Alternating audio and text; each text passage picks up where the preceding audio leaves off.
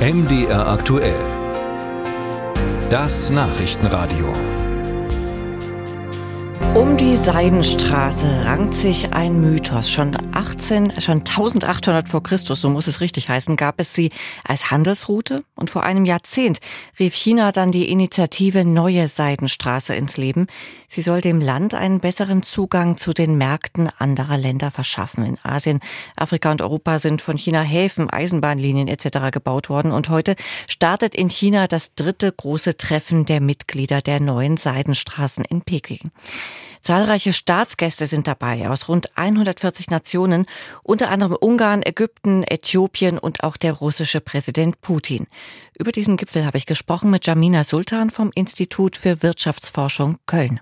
Das dritte große Seidenstraßentreffen, also jetzt in Peking. Vielleicht können Sie es kurz mal umreißen. Was hat China denn in den zehn Jahren des Bestehens der neuen Seidenstraße so erreichen können? Aus unserer Sicht fällt die Bilanz der neuen Seidenstraße nach zehn Jahren eher gemischt aus.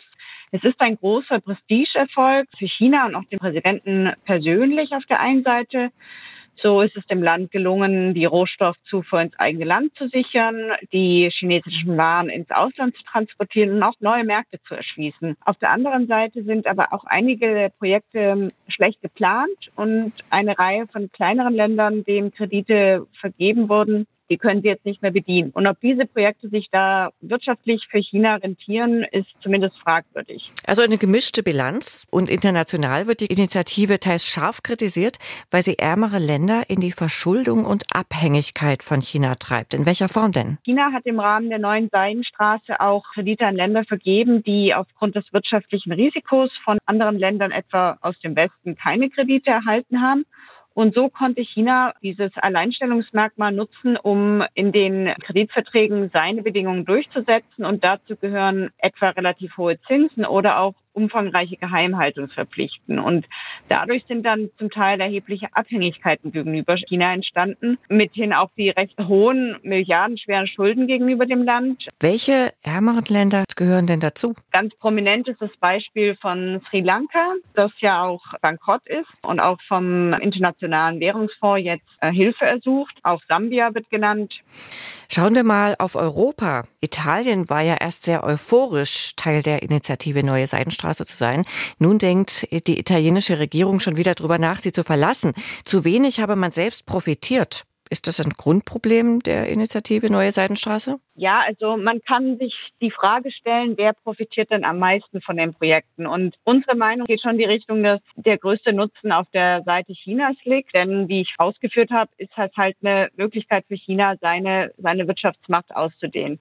Zum Beispiel beim Bau der Projekte bleibt die heimische Wirtschaft meistens außen vor. Diese Aufträge gehen überwiegend an chinesische Firmen, überwiegend auch Staatsfirmen. Was sich die Partner dann sicherlich teilweise anders vorstellen.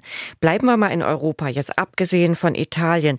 Wie weit reicht denn das Projekt Neue Seidenstraße nach Europa hinein? Also man muss ganz klar sehen, dass der Schwerpunkt der Initiative nicht unbedingt in Europa liegt. Da sind andere Weltregionen sehr viel verbreiteter, insbesondere in der direkten Nachbarschaft Chinas.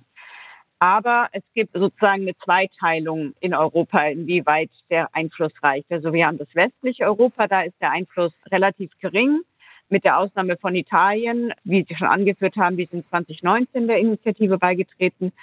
Aber wir haben eine stärkere Beteiligung von Mittelosteuropa. Und da gibt es eine Art Zweiteilung, aber auch hier sehen wir, dass die zum Beispiel Estland und Litauen haben sich teilweise ja von China abgesetzt. Also da gibt es auch bröckelt die Allianz. Wir sehen andererseits Ungarn, der ungarische Präsident will auch am Gipfel teilnehmen. Also da ist Europa nicht ganz unter einen Hut zu bringen sozusagen.